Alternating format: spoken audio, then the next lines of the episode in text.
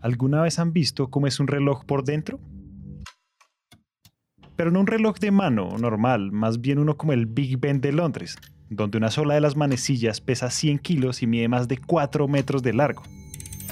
Y cuando uno ve el mecanismo que hay detrás, es muy sorprendente que hay engranajes y piñones muy pequeños, pero que sin ellos no se movería nada. Esto es un ejemplo de cómo una parte tan pequeña tiene un papel tan importante, haciendo que el sistema funcione y que cientos de kilos se muevan en el proceso. Ahora, si hablamos de transición energética y las acciones frente al calentamiento global, usualmente pensamos que las cosas son al contrario, que son los gobiernos y las grandes empresas las que van a impulsar el cambio. Pero, ¿qué pasa si les decimos que hoy en día existen modelos y formas en las que los pequeños engranajes mueven las enormes manecillas de la transición energética? Bienvenidos a un nuevo episodio de What What. He estado como parlamentario durante unos cuantos años en el Parlamento Vasco y en el Congreso de Diputados de Madrid. Y bueno, pues eh, a lo largo de toda esta historia yo era también cooperativista de una cooperativa de consumidores de energías renovables. Y hace pues eh, un año se pusieron en contacto conmigo el gerente de la cooperativa pues para ver si quería hacerme cargo de comunidades energéticas que viene directamente de la Unión Europea, precisamente por mi conexión con las dos eh, cosas. Y yo le dije que sí. Él es Rafael La Reina, quien hace parte de SMAP, una sociedad cooperativa que se encarga de impulsar la masificación y desarrollo de comunidades energéticas en España y el País Vasco. Me parecía un tema muy interesante, por tres razones fundamentalmente, porque es hacer frente al cambio climático de forma práctica y directa, es también un cambio social, porque es decir, bueno, vamos a gestionar la energía desde la gente, desde abajo, ¿no? Y después también desde el punto de vista económico supone un ahorro importante para la gente, para los consumidores, ¿no? para la gente de a pie, para la gente de la calle y al mismo tiempo también tiene ese aspecto comunitario de generar comunidad, de buscar proyectos comunes alrededor de este proyecto de la energía. Entonces, bueno, pues era un tema que, que me atrajo de forma importante y le dije que, que sí, que adelante. Más allá de esa decisión que estaba tomando Rafael, nuestro punto de partida sí o sí tiene que ser el entender muy bien qué es una comunidad energética.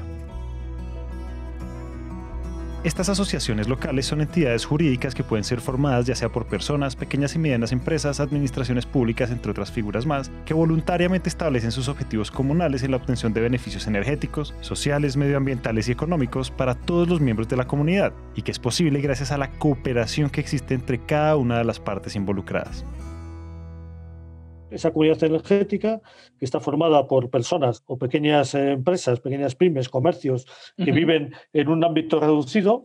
En el caso de España son 500 metros de radio ¿no? de donde esté la instalación. Bueno, pues lo que hacen es se agrupan para generar energía limpia, es decir, bien sea principio fotovoltaica ahora mismo es la más eficiente y la más práctica y la más rápida ¿no? de conseguir y la más barata, se juntan para generar esa energía y consumirla ellos mismos. Este es uno de esos casos en donde algo suena tan simple que uno dice, bueno, ¿y en qué momento pasan todas esas maravillas que me están diciendo? Y la respuesta está en la solución de una serie de problemas y necesidades que por años los grandes sistemas interconectados no han logrado atender. Y precisamente entre los objetivos está hacer más eficiente el sistema eléctrico. Y el sistema eléctrico tiene un problema importante que son las pérdidas de energía.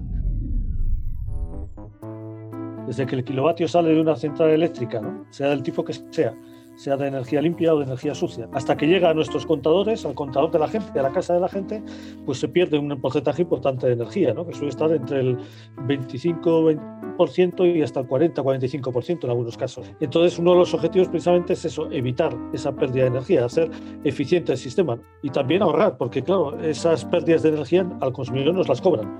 Y a nosotros no nos cobran el kilovatio que llega a nuestra casa, nos cobran el kilovatio que sale de la, de la central productora de electricidad. ¿no?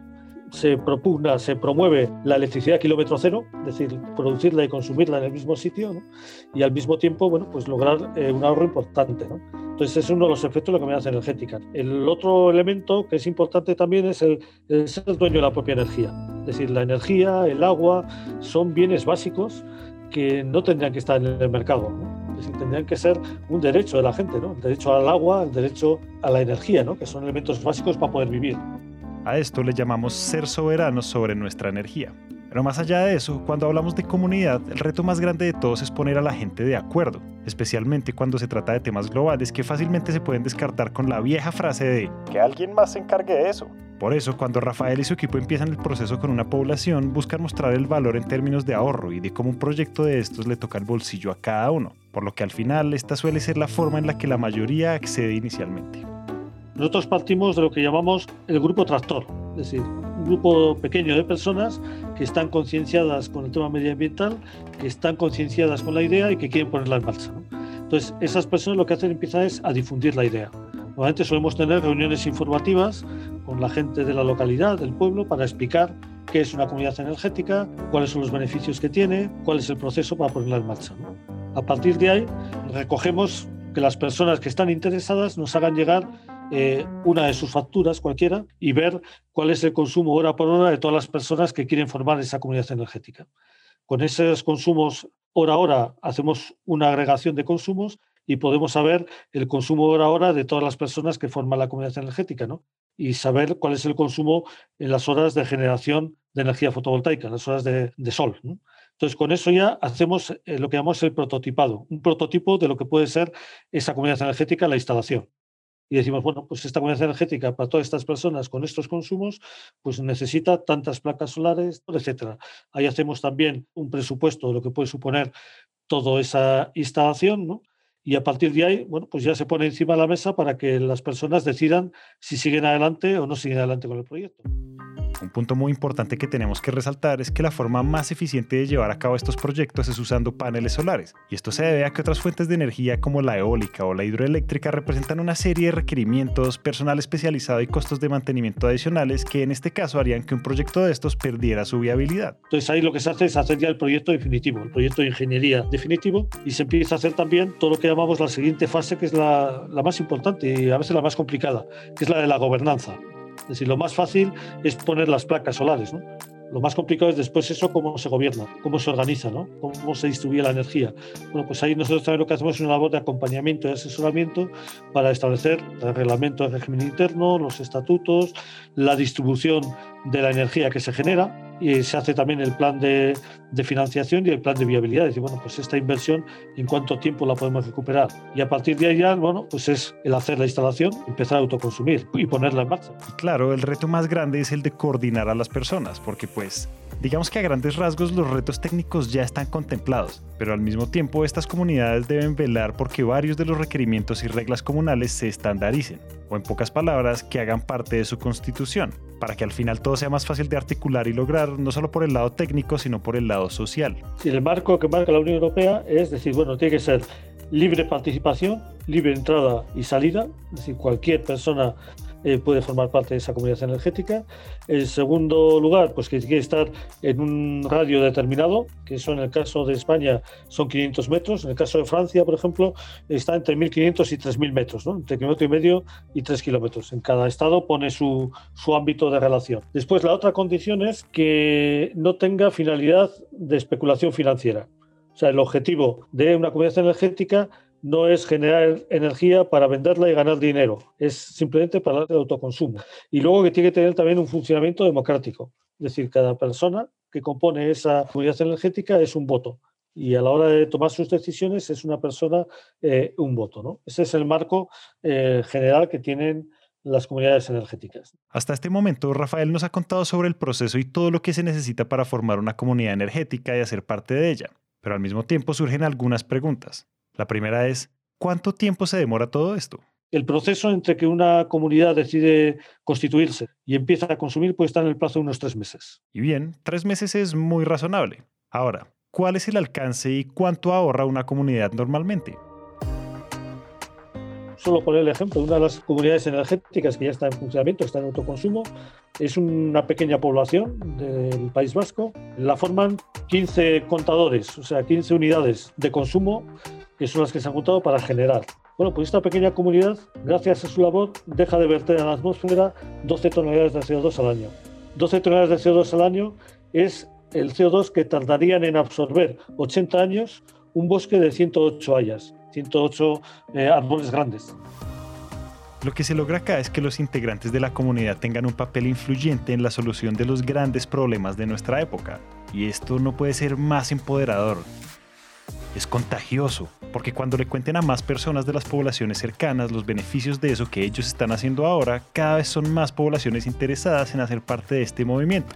Y es ahí donde esto se pone cada vez más interesante, porque... Nosotros en nuestro ámbito que parece pequeñito, podemos hacer cosas grandes. Así es. Al igual que los piñones que mueven el reloj, todas esas partes pequeñitas van encajando para mover las manecillas más grandes. Eso que parece poco cuando se multiplica se vuelve grande y así es que los grandes cambios se logran. Eso por lo que estamos trabajando una comunidad a la vez. Y cuando hablamos de los cambios que necesitamos, no solo estamos hablando de energía o del ambiente, también estamos hablando de las cosas que se logran a partir de la cooperación cuando estas comunidades deciden ir más allá alrededor de las comunidades energéticas surge un tema que también nosotros damos mucha importancia, que es el tema comunitario. Alrededor de las comunidades surgen proyectos, proyectos de tipo social, ¿no? en el propio ámbito. Por ejemplo, hay comunidades energéticas que han decidido, bueno, pues en vez de ahorrar pues 8 o 10 céntimos por kilovatio, vamos a ahorrar un céntimo menos y ese céntimo lo vamos a dedicar pues, a un fondo para hacer frente a situaciones de pobreza energética.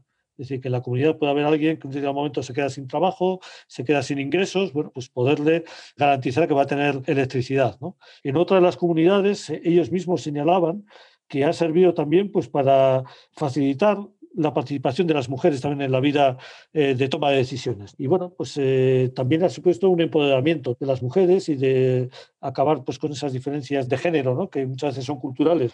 Bueno, pues ellos estaban muy orgullosos y bueno, pues ahora hemos construido la comunidad energética, la preside una mujer, en la junta directiva también hay más mujeres y están tomando un papel activo en la vida de la comunidad. Entonces es otro de los efectos también positivos de las comunidades energéticas. Es decir, no solo es el ahorro económico, no solo es la labor eh, medioambiental, ¿no? de hacer frente al cambio climático, sino también es la labor social, comunitaria, de generar nuevas relaciones, de generar pues, un nuevo ambiente más igualitario, más participativo.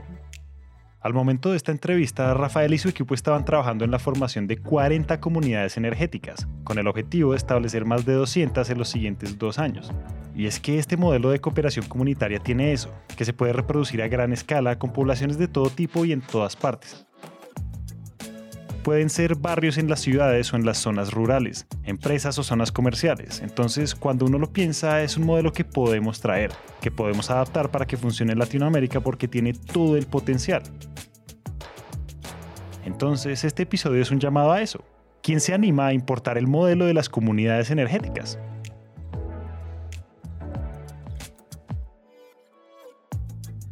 Hasta acá llegamos hoy. Esperamos que este episodio haya prendido el bombillo de las ideas. Y si les gustó lo que oyeron, los invitamos a dejar una reseña de 5 estrellas en Apple Podcast o a seguirnos en Spotify. A Rafael La Reina le damos las gracias por compartir su experiencia y sus historias. Si están interesados en conocer más sobre soluciones energéticas, los invitamos a que nos sigan en nuestro LinkedIn, Empresas Gasco Unigas Vía Gas. Ahí van a encontrar artículos, invitaciones a webinars y mucho contenido valioso alrededor de la energía. Este episodio de What What fue dirigido y editado por Carlos Bernal, producido por Julián Cortés, musicalizado por Juan Diego Bernal, los copies y piezas promocionales por Daniela Corredor y Paola Silva. El trabajo gráfico es realizado por Luisa Ríos y todos los episodios son alojados en Spreaker.com. Esta es una coproducción de Empresas Gasco y Naranja Media. Yo soy Julián, muchas gracias por escuchar.